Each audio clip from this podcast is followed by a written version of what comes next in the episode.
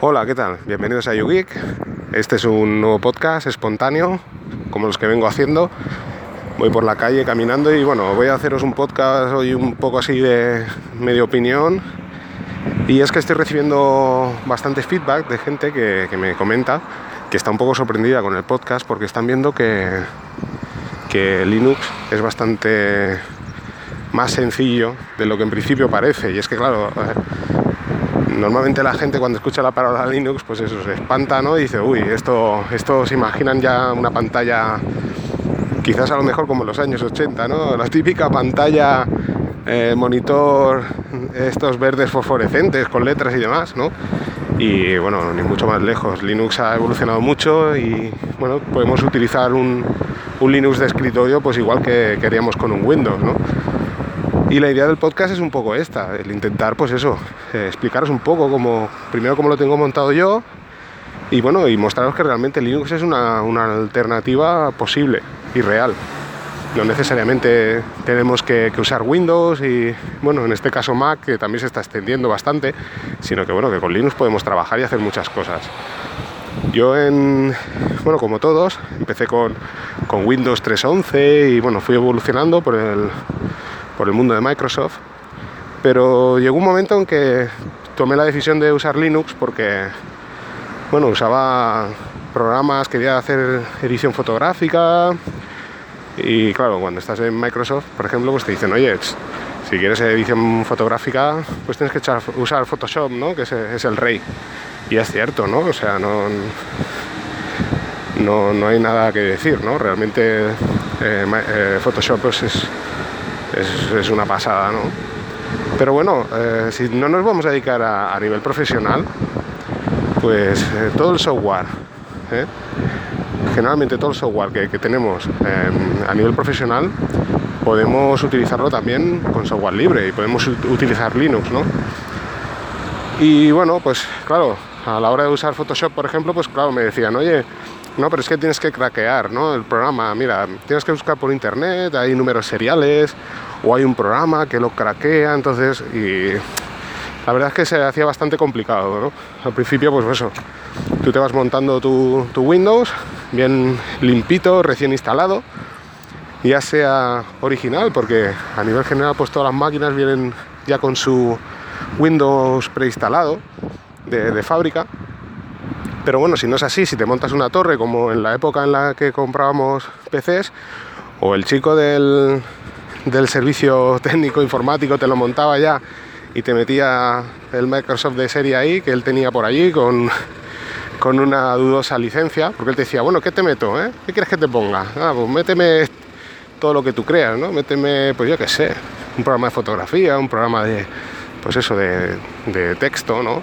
Y te metía ahí el Office con su Office con su licencia.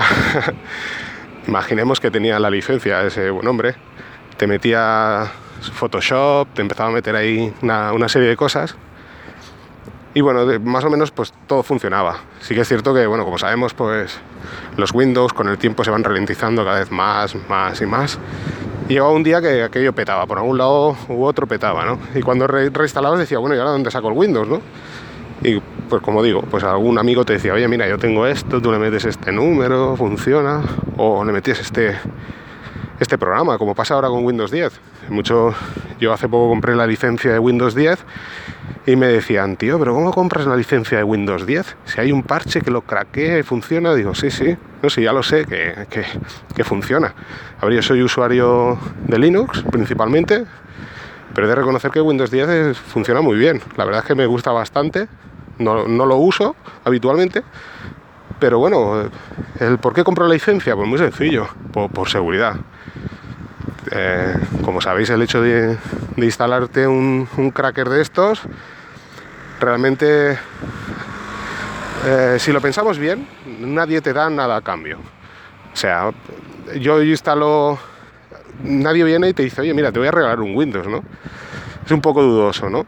Entonces, en el momento en que tú estás activando este parche, pues estás ahí abriendo un agujero de seguridad en tu sistema operativo y quizás estés instalando un troyano, un troyano que, que está controlando y está enviando información. Además ahora con la ventaja que tenemos estas redes de alta velocidad de fibra simétrica, hablo por ejemplo aquí en España que tenemos nuestros 300, hasta incluso he visto ya 500 megas. Imaginaros la velocidad de transferencia entre vuestro PC, la cantidad de información que puede salir de, vuestro PC a quién sabe dónde, ¿no? Así que, bueno, yo sinceramente, yo en este caso estoy mucho más tranquilo navegando con un, sistema operativo original y pagar la licencia que, al fin y al cabo pues pues eso al menos de salida voy tranquilo nunca se puede estar tranquilo porque sabemos que todos los sistemas operativos son vulnerables pero pero bueno y como iba comentando, pues lo mismo pasaba, ¿no? En su día te decían, oye, mira, que el, Photoshop, pero, pero ¿qué dices? Mira, esto le metes esto, lo craqueas, le metes el número de serie. Bueno, aquello lo ibas poniendo, iba funcionando. La verdad es que está, está genial a modo de prueba porque decías, ostras, realmente funciona, pero siempre había algo, o se te metía algún virus, alguna historia y otra vez ha vuelto a empezar, ¿no? Y bueno, llegó un punto que dije, mira, esto se ha acabado, ¿no? Yo, por filosofía, me encantaba muchísimo la filosofía del software libre, el hecho del, que, haya gente que esté colaborando en equipo, generando un software que, lo comparte y, y, que realmente funciona, ¿no? Y que funciona muy bien. Y bueno, pues dije, ostras, me picaba la curiosidad. Y un sistema operativo, pues también, con la misma filosofía, el software libre, el, bueno, pues eso, libre, yo no soy un purista del software libre, también lo tengo que decir, o sea, no, no tengo impedimentos en usar, no soy Richard Stallman que, que usa todo, todo, todo, todo software libre, o sea, en un momento dado, pues si utilizo un programa sin software libre tampoco pasa nada, ¿no? Pero sí que es cierto que, me siento un poco culpable cuando utilizo un, no me siento culpable porque de hecho no lo hago, pero quiero decir que, que me, me, siento un poco culpable el tener que estar pirateando y bueno, primero teniendo una alternativa libre, de software libre, pero si no es así, pues eso, piratear un programa y, y bueno, fastidiar un poco el trabajo de desarrolladores que han hecho ahí un software que han, dedicado muchísimas horas y eso quien mejor lo sabe es si, si comenzáis un poco a programar os daréis cuenta que, que fastidia un poco, ¿no? Por eso entiendo también muchos desarrolladores en este caso que, que prefieren desarrollar para, para iOS que no para Android.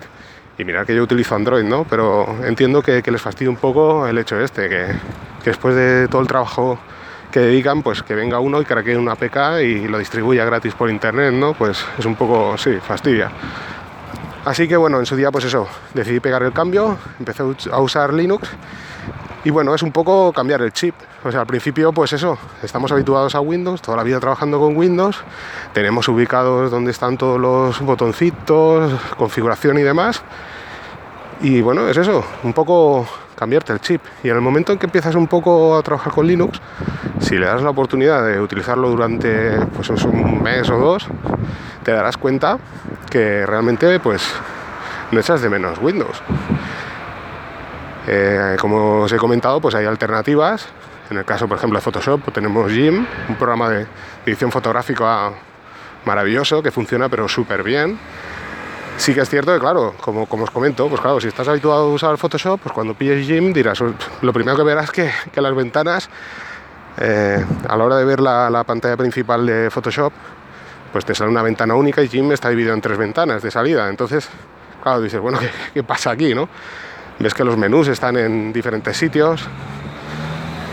Entonces, pues es eso, es un poco adaptarse, ¿no? Es un poco diferente, pero sabes que realmente, si alguna vez te falla algo, cosa que te pasaba en Windows cada 2x3, cuando te entraba un virus, cuando se te empezaba a ralentizar el sistema, pues siempre vas a tener ese software que es totalmente gratuito y que funciona fantásticamente bien. Porque al final, por ejemplo, en el tema de edición fotográfica, al final siempre acabas redimensionando eh, JPGs y haciendo cuatro cosas puntuales. Realmente luego mucha gente eh, a nivel general no, usamos el 100% del, software. Y lo mismo pasa, por ejemplo, con, las aplicaciones de ofimática, ¿no?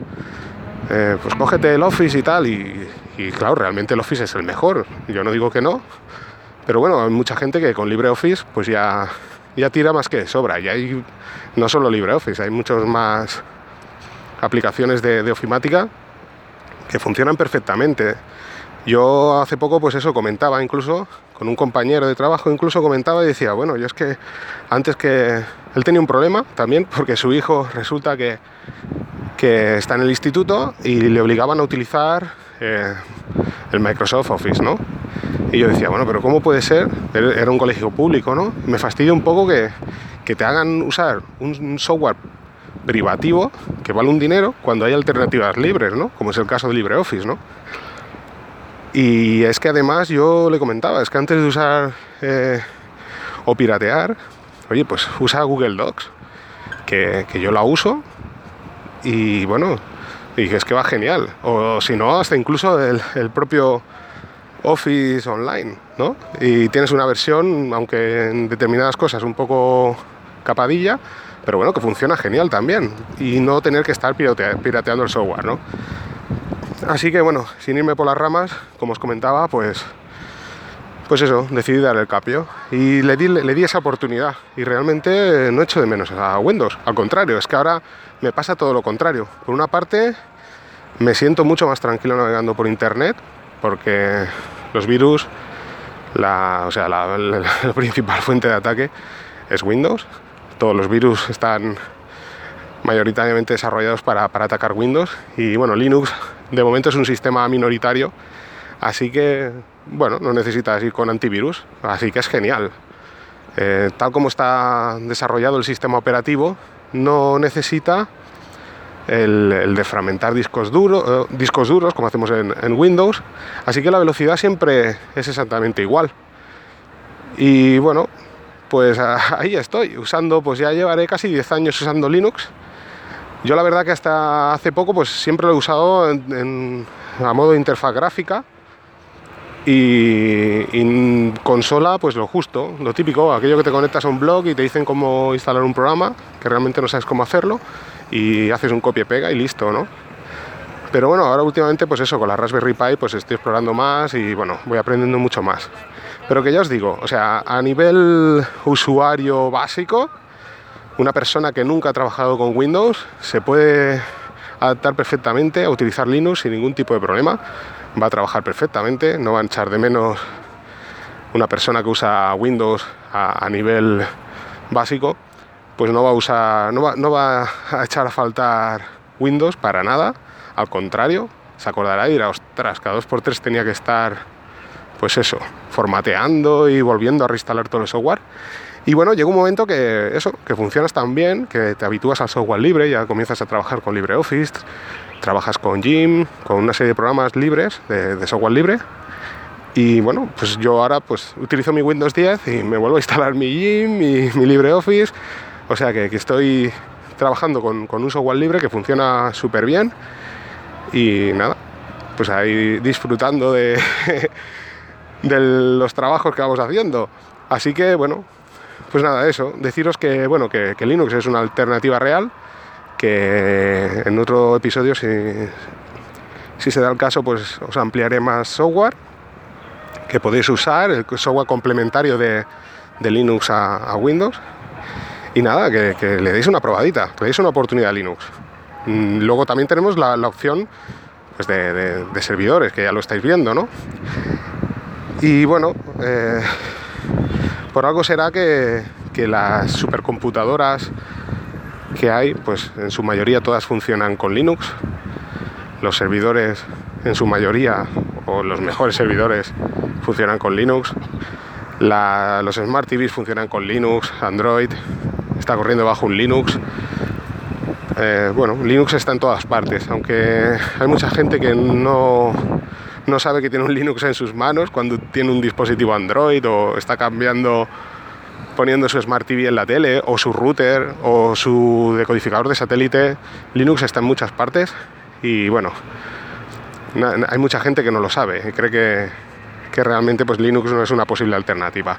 Y es una alternativa de presente y sobre todo una alternativa de futuro, porque siempre la gente que usábamos Linux decíamos este es el año Linux, eh, Linux ahora va, va, a arrancar y no acababa de arrancar, pero ahora ya, eh, bueno, parece que la cosa está cambiando.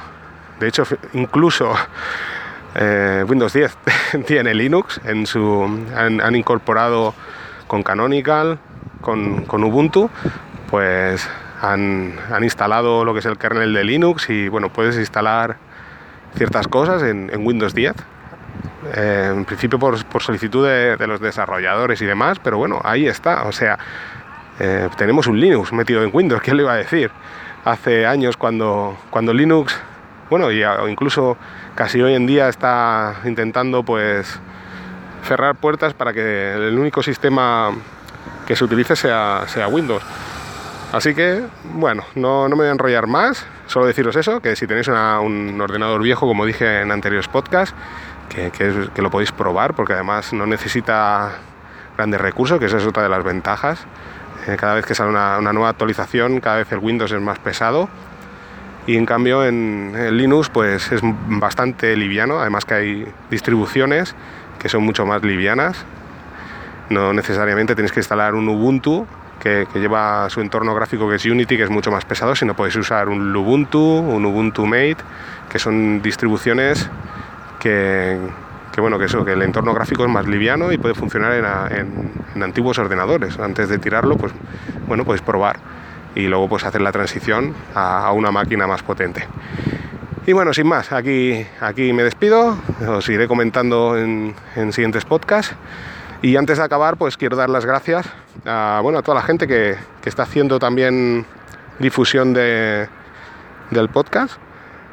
En este caso, pues eh, hace una semana estuve haciendo un podcast con, con Frank de Batería al 2%, que ya habréis escuchado, también lo subiré aquí en el, en mi podcast para que quien no escuche batería al 2%, pues que lo pueda escuchar a través de mí, aunque yo imagino que él tiene más, más, repercusión.